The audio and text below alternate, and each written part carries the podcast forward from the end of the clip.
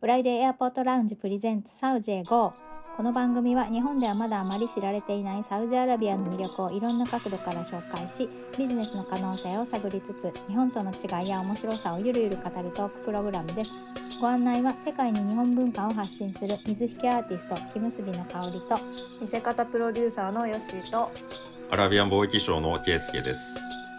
よろしくお願いします。よろしくお願いします。さあ、えー先週はアラブニュースから2023年のサウジアラビアで起こったことを振り返ったんですけども今週はサウジへ GO の2023年を振り返りたいなと思いビジョン2030に引っ張られてる。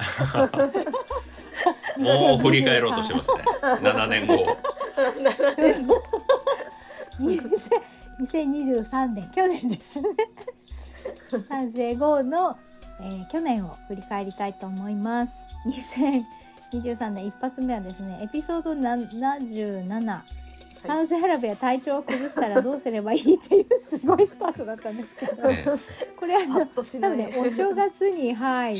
関。係なく1個前のはい。2000あじゃなくてあとエピソード26あ76が2000 もうぐちゃぐちゃになってるね。2022年12月最後の回が保存版、えーサウジに行くための準備と心構えを教えてっていうことでこれに関連づけて体調不良になったらどうすればいいですかっていう話をエピソード77でした感じでしたね。ううんうんん。は いはい。そうです、ね。これそうですね私言った感じだと体調を崩す要素が何もなかったっていう感じ はいだ。ったんですけどはいあの例えなば、う ん備え、うんそうかもしれい。ない、まあ気が張ってますしね。あのあそれもあると思います常にはい、ややテンションが常に高い状態で。まあ、かおりさんもともとあの高めですけど、あの、なんていうかその、あの、アドレナリンがこう、出やすい、あの、あそうそうあっちに行くとね。でそうですね、はい。時間の流れがゆっくりしてるので、うん。せかされるとかあの危機感を覚えながらテンション高めっていう感じがあんまりなかったりとか。うん。う。ん、そういう部分でこうなんか危険にさらされてるから気を張っとかなきゃいけないっていう感覚がなかったっていうのはうん。安心して、う。うんんいられるのはすごく良かったのとあの食べ物にとにかく気をつけなきゃいけない水に気をつけなきゃいけないみたいな緊迫感でなんかこう体に入れるものにいつも気を配ってなきゃいけない感がなかったのも良かったっていうのもあって。あーあーそういろんな意味でこう安心して暮らせるあのストレスのない感じがすごく良かったなっていう。えー、うん素晴らしいでそう旅先ですね。そうそう、うん、そうですよね。そういう意味で体調崩す要素がなかったっていう部分ですね。よかったですうん。急に終わって。はい。ねえ、本当。そう、はいそこはうん体調を崩す、まあ、でもやっぱりあの海外にいるっていう部分で不安に感じてしまう人は絶対にねいると思うので、うんこう使い慣れてるつ薬を持ち歩くとかっていう部分はうん。あの皆さんやってった方がいいだろうなと思いました。うん。はい。やっぱそれでも心配の方をね、去年、うん、んエピソまあード77医療はそう そうですね。ねはいはい。あとね、はいやっぱり私もちょっとイベントがあって都市部に行ったり、えっ、と圭介さんもいつも都市部に行くことが多いと思うので、うんあの3時に入ってからこうあのカントリーサイドに行くとかちょっとそこから旅行で遠出をするっていう人はねいろいろと現地に行って手に入らないものもあると思うのでそういう薬類とか体調を崩したら自分だったらいつもこうするっていうルーティンとかをねうん守っていった方がいいのかなと思います。うんですね。そうですね。まああまり心配はないと思います。はい。うんうんうん。うん。はい。はい、そしてエピソード78はいゲストゲスト会ですね。ゲスト会でした。あ、そうですね。はい新年2藤井です発目が、はパッとしない新年一発目に続い、いきなりゲスト会。きね。いきなりゲスト会で78、79はジェッタにある富士レストランで、えー、とホスピタルマネージャーをされていた菊池さんに来ていただきましたね。うんまあ長く住んでるので、えー、とジェッタでの生活についてねお話をしていただきました。どうでしたか？私たちはね圭介さんと私は富士レストランに実際に現地でちょこっと行ってみたりしましたね。はい、うんそうですね。あの菊池さんがおっしゃってた中で、えーのい残ってるのが、えーダイビングが好きだっておっしゃってたと思うんですよね。あああそうでしたね。はいうんうん、だからもうそれだけでももう来た甲斐がある、来た来る価値があるっていうふうに言ってたんで。あーうん、ん言ってた言ってましたね。なんか航海はエジプト側からはダイビングスポットが今までもあったんだけど、航海はねあの今までこうオープンになってなかったのですごく手つかずの自然が綺麗だって言ってましたね。そうなんですよね。はい。うんね、うんマリンスポーツ好きな人は、まあ、本当にいいと思いますよ。海ね沿い、うんううんうんん、はい、ジェッタはシーフードも美味しいです。美味しいです。ね暮らしも快適だったそうなんでね。はい、エビ、エビ美味しいです。あーエビ美味しいです。ね美味しそう。ねえありがとうございます。そしてエピソード80サウジアラビアサウジアラビア旅を快適に過ごすお祈りアプリでサウジ文化をリスペクトしながら快適に過ごそう。うん。ということで、これはヤバニーヤさんが教えてくれたんじゃなかったでしたっけ？ああ、そうですね。アプリがあるよっていうのを。そうですね。はい。うん 郷に入っては郷に従えということわざがあるように文化も風習も違う国にお邪魔する時は相手の文化へのリスペクトを忘れないようにしましょうということですごくこう向こうにいるとお祈りの時間になると空港の中でもモールの中でもアザーンが流れていて、うん。お祈りの時間ですよっていう感じでお知らせが流れるんですけどお祈りのアザーンが流れてあ今からお祈りの時間なんだっていう風になると場所によってはお店が閉まっちゃったりとかうん。して後で行こうと思ってた場所に行けなくなったりとかねそういうこともあったりするのであのお祈りアプリがあるんですよね。アザーンアザーンというかね何分からうん。こう今日は何時何時何時何時何時1日5回のお祈りの時間がそれで確認ができるので結構予定を詰めてツアーとか回ろうと思ってる人は使うといいですよっていう感じのお話でしたね。うんそうですね。はい。うんうん。確かにあの私も前サウジサウジじゃなくて、えっと、マレーシアにいた時にお祈りアプリちょこっと調べたことがあったんですけど結構ね種類もあるのでう、ん。日本語もありましたっけね？いやどうなんでしょうね。英語か英語はあると思いますね。うんうんいう感じでなんか使いやすそう見やすいアプリをねあの見つけられたらいいかなと思います。マレーシアはあれお祈りなるんですか？お祈りの時間に。あ、なってましたよ。でもなんかあんまり気にならない感じだったので、うんモスクのそばだとなるっていうか、モスクからアナウンスされてる感じだったので、モールの中だとかだとあんまりなってなかった気がしますね。うん。うん。なので場所によるっていう感じかもしれないですうね。ん。多分マレー人が多いエリアはなるとかそういう感じな気がします。うんはい。結構あのインド人街だったり、あの中国人街だったり、あのエリアが分かれてるので、うん。そういう場所に行くとならないっていう感じだと思います。あ、なるほど。ほど。うん。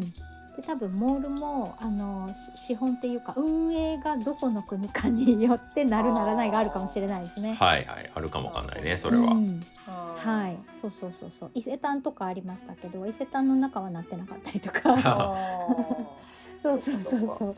そういうことだと思う。うん。うん。ですね。そしてエピソード81はサウジに来たらこれ食べてサウジアラビア人おすすめのサウジ料理をご紹介ということで、はい。これは結構ねあのーインスタの方でもいくつかご紹介させていただいたりして結構ねサウジアラビアの方が反応してくれたりして いろいろとおすすめをねあのコメントで送ってくれたりして皆さんからうん。いろいろと教えていただきました。あの実際に行って食べれたものも食べれなかったものもありましたけれども。あそうですよね。はいはい。そうです。そうですね。はい。うん。あの釈州歌とかね多分教えてもらったと思いますけど、あ、そうでしたよね。うん、今回俺もあの、ねいつもの店に食べに行けなかったですああ、うんそうかそうか。うんうん。大事ですけど、ねたまに家で、えっとレシピをつあれ元に作ったりもするんですけどうんうん。うん。はいそれでまあなんとかあのしのいでますねあしのいで見てます欠乏しちゃってるじゃんうん欠乏するよね。やっぱりねあのこうスイーツとかはね現地で食べるものの方が美味しかったりとかね、ううんたくさん作るから美味しいものとかもあったりとかねありますよね。そうですねまあ手に入りやす、入りにくいスイスパイスとかあの、ああそうですね。カブサミックスとかって、まあ、なかなかないので日本だったらうんああそうですか買ってきた買ってきた。あそうそう買買ってましたね スーパーでね作ってましたよね帰って速攻速攻ではい 速攻で作りました。うまーと思いながらはい。いやうまいですはい、ねえ美味しかったです。はい。そして82で圭介さんのおすすめのはい。料理ですよね、ああはいはい。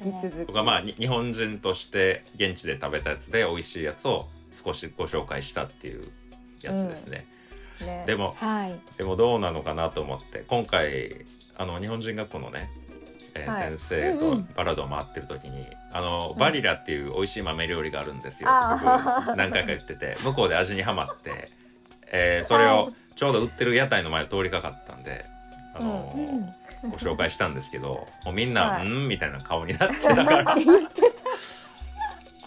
俺のなんかあの味覚ちょっとちょっとう違う、んそこまでそうそうあの信頼がないのかもなっていうふうに思いました。た。屋台が違うとちょっとこうさじ加減が違って、うんちょっとこうビネビネが多すぎて酸っぱいなとか、もしかしたらねあるかもしれないですよね。はい。まあだから日本人としてというよりは、あの僕個人とし個て人的な。おすすめできる、うんこれ美味しかったっていうまあ思い出補正も入ってるしねそこには。誰と食べた、そうね。うん、どういう時に食べた、うんうん。めっちゃ腹減ってる時に食べたら、まあ美味しいじゃないですかおー大体のものって。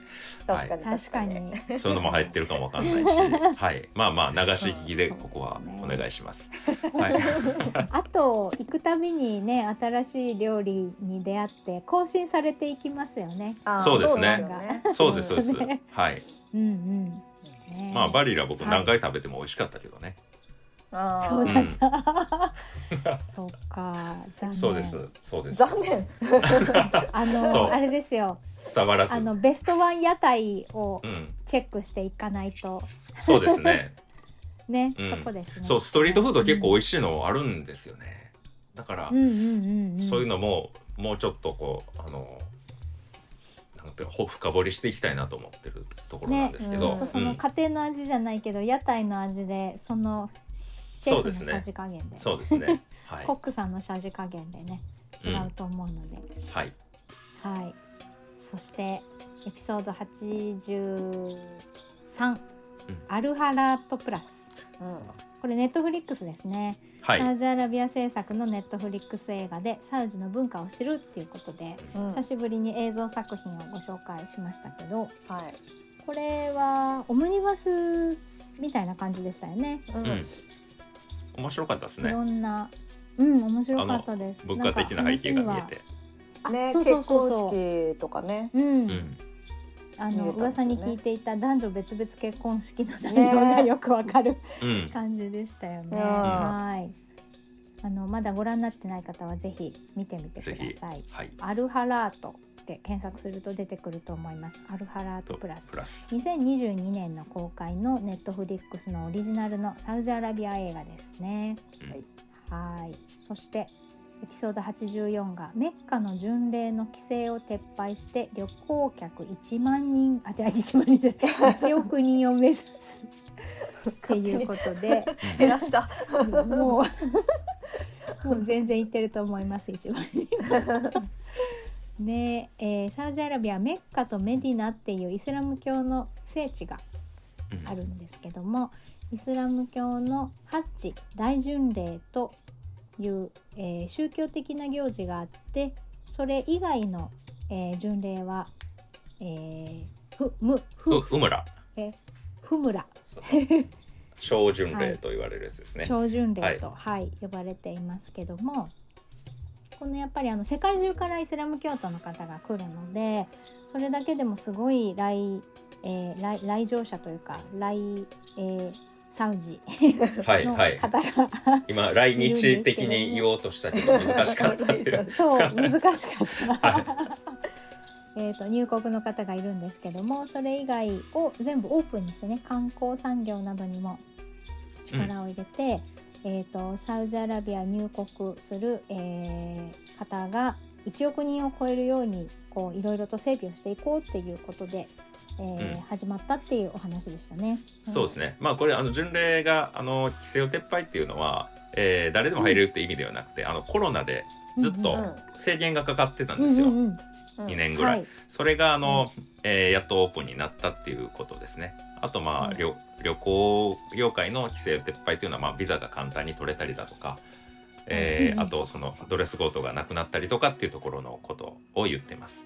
からその巡礼のとプラスあの一般の旅行客合わせて1億人突破するぞっていう、うんうんうん。はい。っていうところですね。はい。何回かねその後もこの話題を取り上げてはい、1億人突破っていうの1はあのとんでもないっていう覚えやすかったんで覚えてたんだけど 最後の方に1億5,000万人にあの増えてましたんで、そうそう。い、情報修正。世界一のフランスでも7000万人でしたっけ？えーそうそうそう。9,000万人ですねあ約9000万。人九千か、はい。なのにその上を目指すと、上回っていくっていうね。はい。はい。はい。そしてエピソード85が入籍しても二人きりは NG。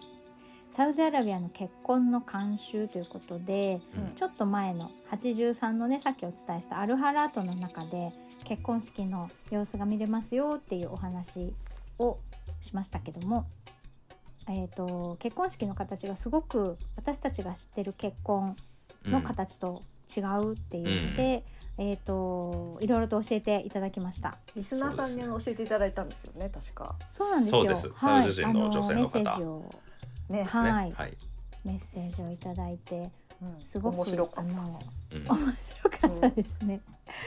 はい。付き合うとかあの入籍とか結婚っていう意味がなんか日本とは違う感じでした違よね。う。あ、はい。そうそうそうそ言葉の定義だね、うう。ん。うん。なんかあの詳しくはもう一度聞いていただければ。はい、全部説明するとすごく長くなっちゃうのでうん。本当にあの一つずつの意味が全然違うっていうのが斬新でしたね。うんうんはい、エピソード85ですね。サウジアラビアの結婚の慣習。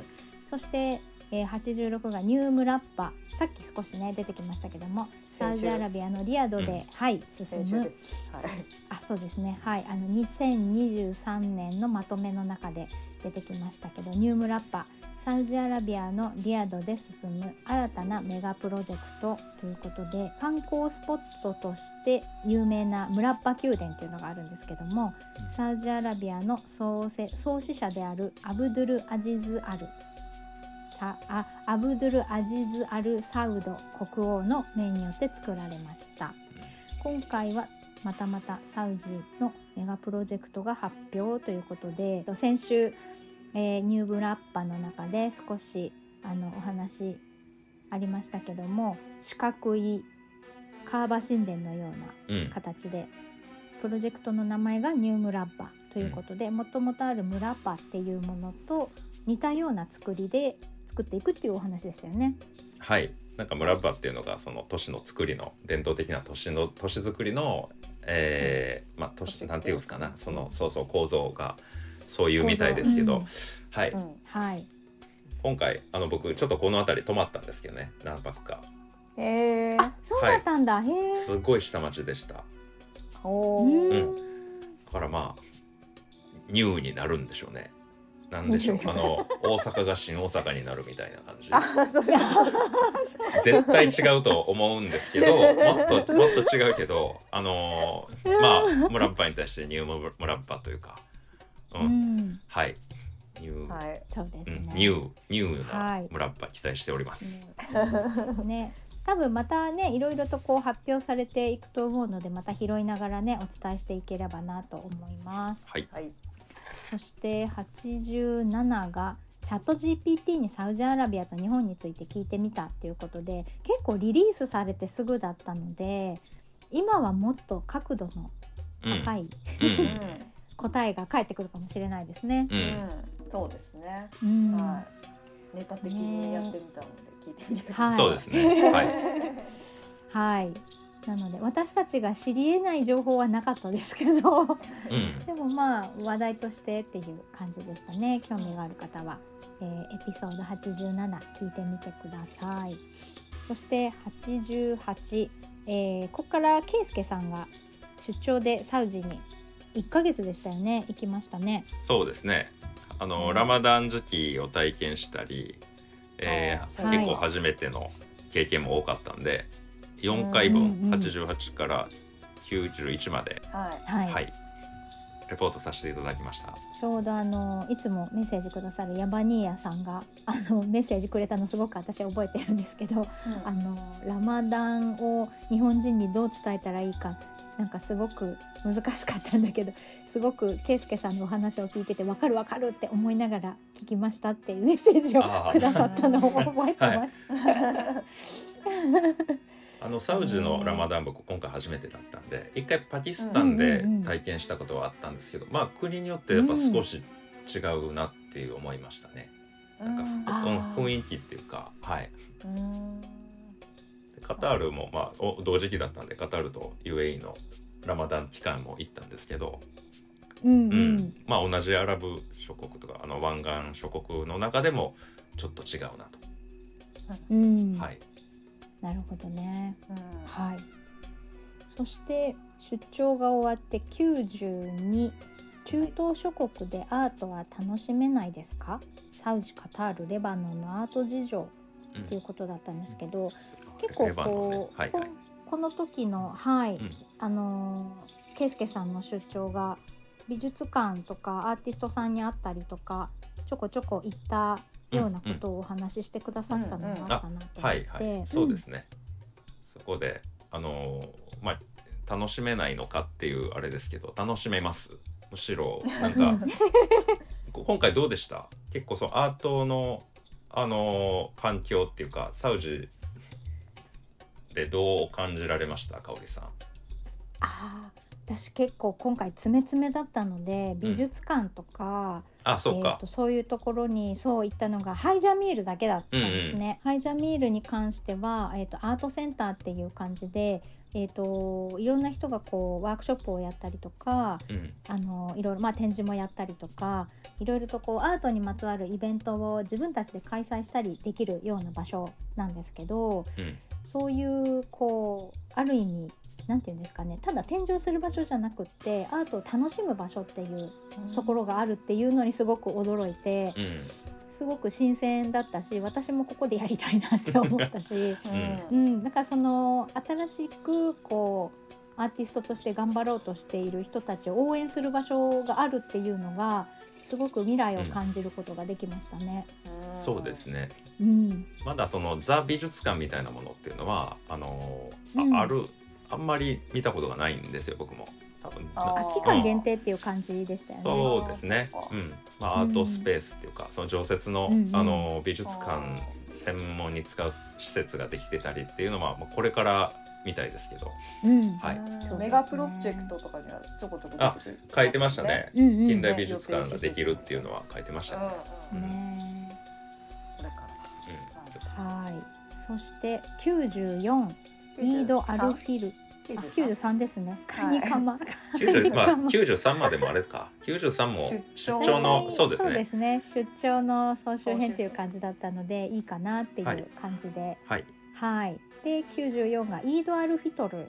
うん、ラマダンの終わりに感謝を告げるお祝いということでヒジュラ歴のラマダンの月が、えー、と2023年は3月22日から4月20日までが、えーラマダンの月だったんですけどもイードアルフィトル。うん、これこの時はまだいたんでしたっけ？向こうえっ、といやこれはもう帰ってきてますね。ってからか。だからその後にちょうどその3日間ぐらいが休みになってあのーあそうかそうか。ちょうどなんていうかなあのゴールデンウィークみたいな感覚に似てますよねあーっていう話をうん。したような記憶がありますね。はい、まあ、いわゆる祝日という形で、とかまあ年末年始とか、はい。そんな感じかな、うんうんうん。はい。あなるほど、ね、お祝いの仕方をなんかお話ししたんですよね。そうそう。そうですね。そうですね。あゴールデンウィークじゃねえな、はいあのお正月に似てるっていう話ですね、うんって言ってたような年末気がする。年始。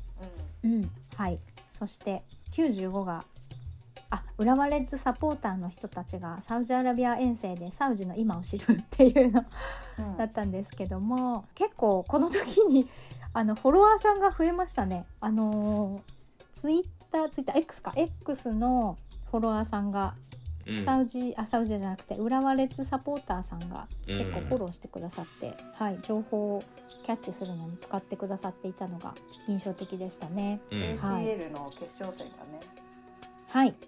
こうでサウジでサウジとはい。っていうことで、レッズサポーターの方たちが結構向こうの様子をツイートしてたんですよね。それを拾いながらお話を進めた回ですね。あうんあはい。あそうですね。ははい。い、で結構初めてサウジアラビアに行く方の感想とかをね、拾いながらお話をさせていただきました。うんうん。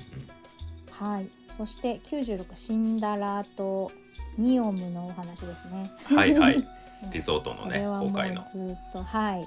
ヨットとかうん。あの海岸沿いでいろいろとニオムのラインの方はね内陸側でしたけども、そうです海岸沿いねのお話でしたね。はい、すごいあの自然を残しながらそうでした。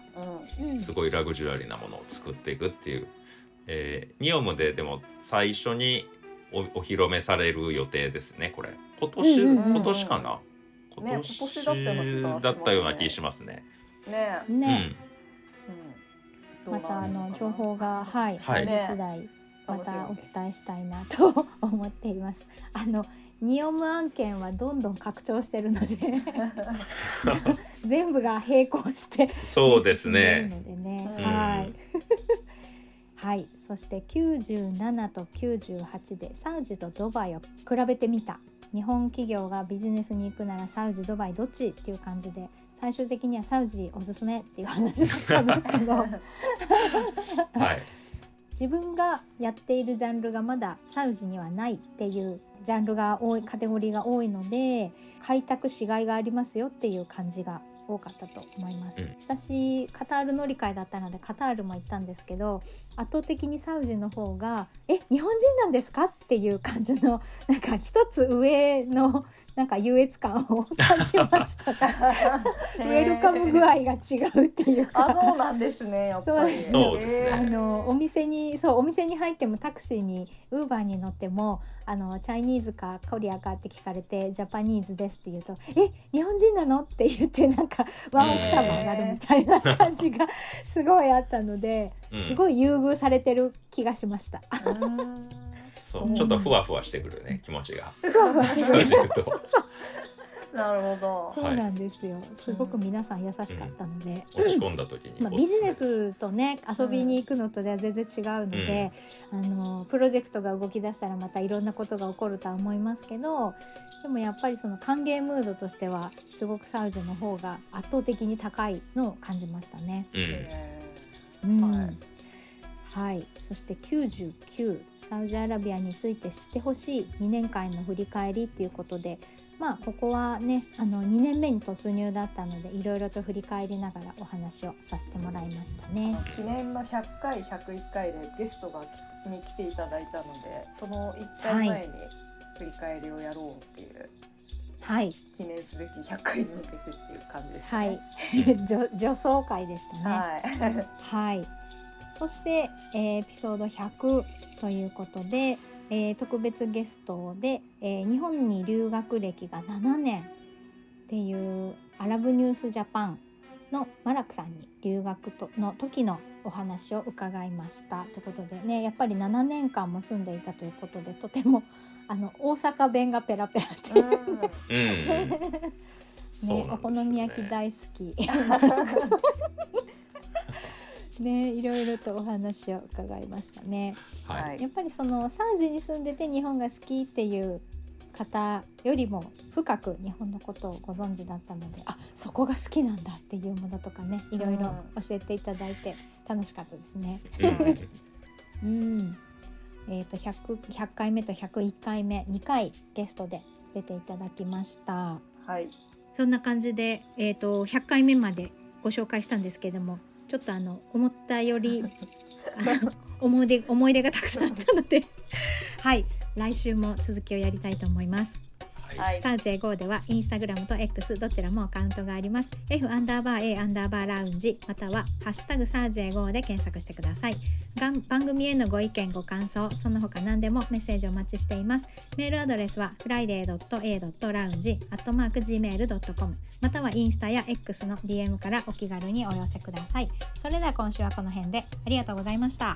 ありがとうございましありがとうございましたた